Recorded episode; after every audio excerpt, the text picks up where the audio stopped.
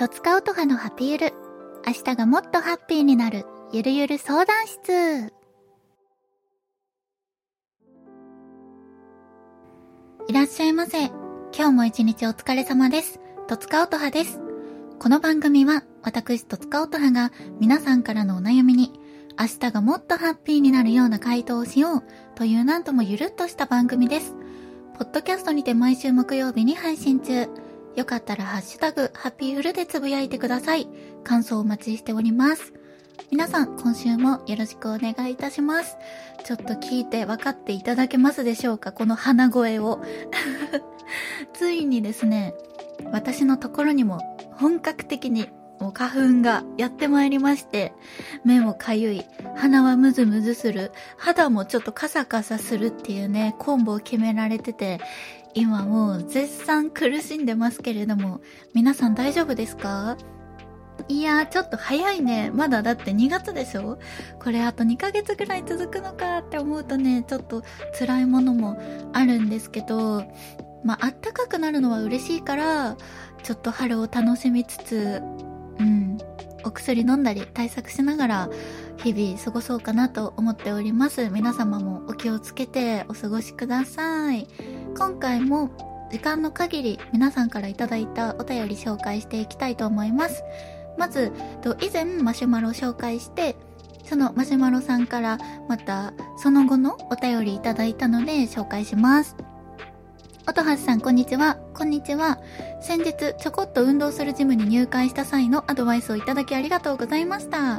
アドバイスを参考にして、ランニングマシン中にイヤホンをつけて、この曲を聴き終わるまでとか小さい目標を決めるようにしました。三日坊主を恐れていましたが、おかげで現在は週2ペースでなんとか続いています。すごいね。週2ペースって結構、なんだろう、頑張ってる方のペースじゃない？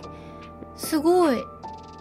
まあ、続けることが一番大変だからね。こう、行くまでがね、その場所に行っちゃえば、もうやるしかないから、もう腹くくってね、走るんだけど、その行くまでですよ。ジャージとかもろもろ準備して、いやー、めんどいなーって思いながら歩いてる、その瞬間がね、一番大変なんだけど、偉いです。引き続き。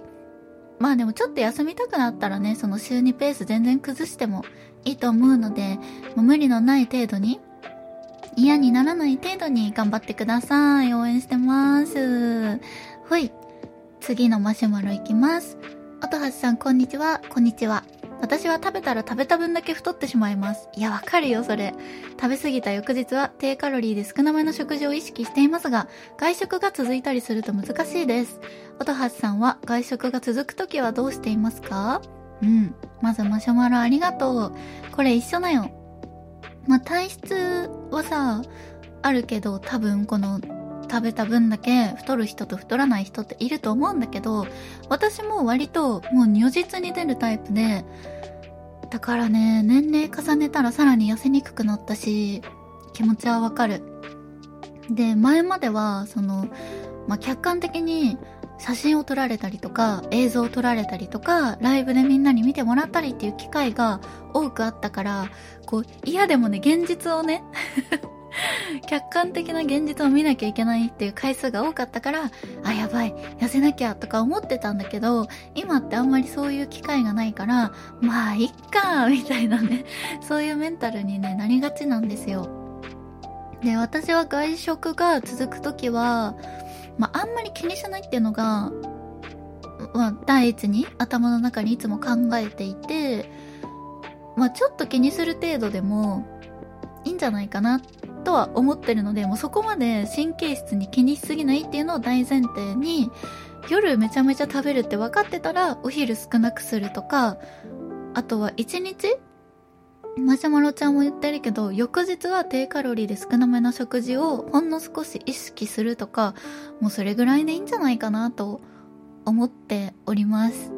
なので、まあでもさ、シーズンあるじゃん。忘年会、送別会とかさ。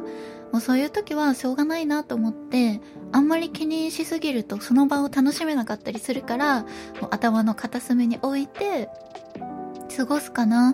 あとは私は年齢を重ねて、うんなんだろうなんかその年齢に合った体型？であるんじゃないかなって思ってるし自分がこれで良ければいいんじゃないかなって思うから前よりかは、まあ、体重多いんだけど多分ねアイドル時代で一番痩せてた時より本当に1 0キロぐらい太ってんじゃないかなって思うんだけどまあそれでもいっかって 思ってあ年齢を重ねてきたのもあるし、うん、自分にそう言い聞かせてる。だから自分が納得するんだったらいいんじゃないかなそれで。まあでも方法としては同じよ。その翌日で調整するとか3日4日かけてまあなんとなくトントンぐらいいつも通りぐらいに戻していくっていうのを私もしています。はい。よかったら参考にしてください。ありがとう。それでは次です。音ハスこんにちは。こんにちは。いつも音ハスの声で癒されています。ありがとう。ありがとう。こちらこそ。ところで相談というか愚痴というか点点点。私は人間関係がすごく苦手で例えば同僚とも職場以外ではなるべく接点を持ちたくなくてそういう人間であることを周りにも伝えてます。そんな私が実は管理職という立場でしておおすごいね。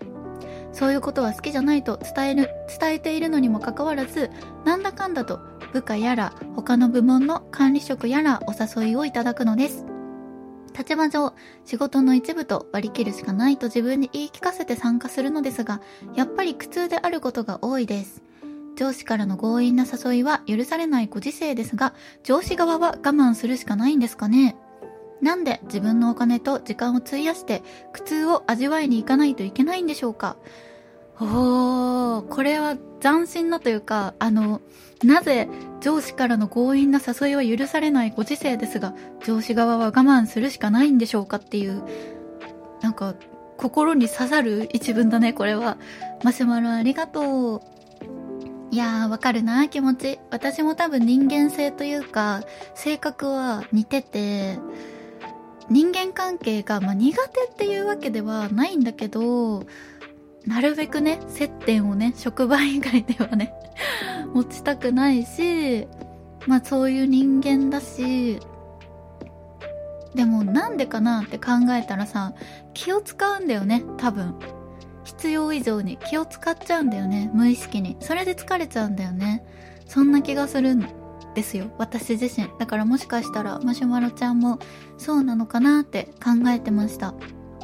まあでもさ、そういう人間であることを周りにも伝えられる環境っていうのは、いい環境なんだなと思うし、素敵な、まあ、管理職、上司だからこそ、そういうことを言っても、部下は、あ、そうなんですねってきっと聞いてくれてるし、お誘いする側も、そうは思ってるけど、分かってるけど、でも誘いたいって思って誘ってると思うから、マシュマロさんはきっと魅力的な人なのではないかと思いました。まあ、だからこそ、まあ、3回に1回とかは、あの、行ってもいいけど、全然断ってもいいんじゃないかなって私思うんだよね。まあ、実際その働いてみてさ、いかにその仕事以外が、仕事以外でのコミュニケーションを取ることの大切さとか、まあ、そこで信頼関係深めて仕事も円滑に進むっていうことの重要性もわかるんだけど、でもさ、それって多分頻度の問題あるじゃない。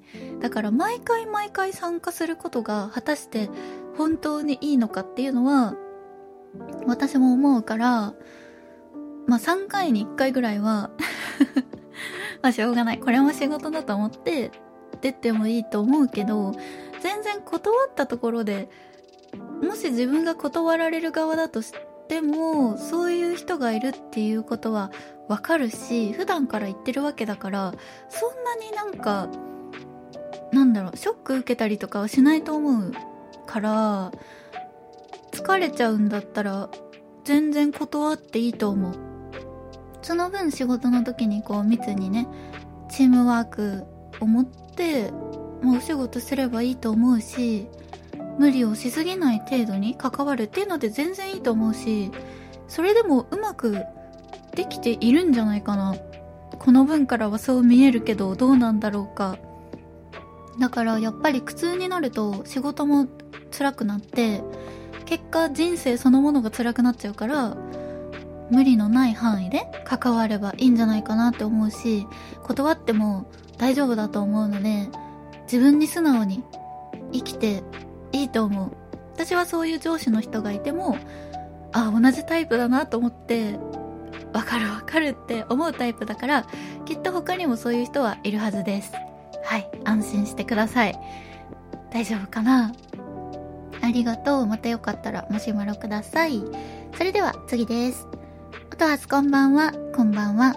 ハピウルはだいたい仕事帰りの電車の中で聞くのですが音初のお話を聞いているとリラックスできて、その日までの疲れもほぐれていくようで本当に助かってます。いつもありがとうございます。こちらこそありがとう。さて今日は質問なのですが、音初が決めているルーティンはありますか？お仕事前の験担ぎ、日常でこうしないとなんか気持ち悪いみたいな感じなどなど。おー。え、どうなんだろうありがとう。マシュマロちゃんはね、ちなみにあるみたいなんだよね。書いてくれてるんだけどさ。私はね、ないんだよな、多分。うん。そう。うん、一番つまんない答えになっちゃうんだけど ない。あの、ルーティンじゃなくて、うん、なんか、毎日飲むものとかならあるから、それを入れていいんだったらルーティンかな。毎朝コーヒー飲む。朝ごはんはだいたいコーヒーだけかな、最近は。まあ、プロテインとか飲んでる時期もあるけど、最近あんまり朝お腹空かないから、コーヒーだけで。だから起きて、コーヒー入れる。っていうのがルーティンかもしれないけど、本当にない。験担ぎとかもない。靴をどっちから履くとかさ、よく言う人いるじゃん。本当にない。なんだろう。なんでなんだろうね。そういうことを多分一回決めたら、私やんなきゃっていう気持ちになってしまう性格なのかも。だから無意識に決めてないのかもしれないね。うん。でもよくいるじゃない、こう、試合前はこの曲を聴きますとか、試合前は〇〇します。試験前は〇〇します。そういうのがある人をよく見ると、あなんかそういうのいいなって思ったりはするんだけど、そのいざ自分になった時は マジで頭の中何も浮かばなかった今 ないね。ちょっと作っとこうかな。うん。ありがとう。ちょっと新たな気づきを得ました。うん。作ってみる。ルーティン。ありがとう。それではちょっと駆け込みで最後のお便りに行こうかな。こんにちは。いつも配信ありがとうございます。えっと、心理カウンセラーの資格取得の話拝見しました。おめでとうございます。ありがとうございます。カウンセラーというと相手に対してカウンセリングをするイメージがありますが、知識がつくことで自分の気持ちの整理もやりやすくなるのでしょうか私は定期的に整理しないと、モヤモヤを溜め込んでしまうタイプなので、整理のコツがあれば知りたいです。寒暖差の激しい時期ですが、どうかご無理せずご自愛くださいませ。ありがとう。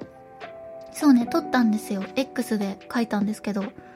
うん、そうね。あの、知識があると自分を客観視することが多くなるから、やっぱり心持ちは変わったかも。って思う。まだね、私も勉強不足でもっといろんなことを学びたいなって思ってるんだけど、うん、自分のことを、まあ、振り返りつつ、自分が歩んできた人生だからこそ、まあ、あった学びもあるので、それをうまくね、学んでいる勉強と掛け合わせて何かができたらいいなと思って頑張ってます。引き続き、まあ遊びつつね、適度に遊びつつも学びつつ毎日暮らしていけたらいいなって思うし、いつかみんなにちゃんと還元できるように頑張っていきたいなと思っております。ありがとう。いや、ちょっと駆け足になっちゃった。ごめんなさい。あっという間に15分。いや、本当に短いね。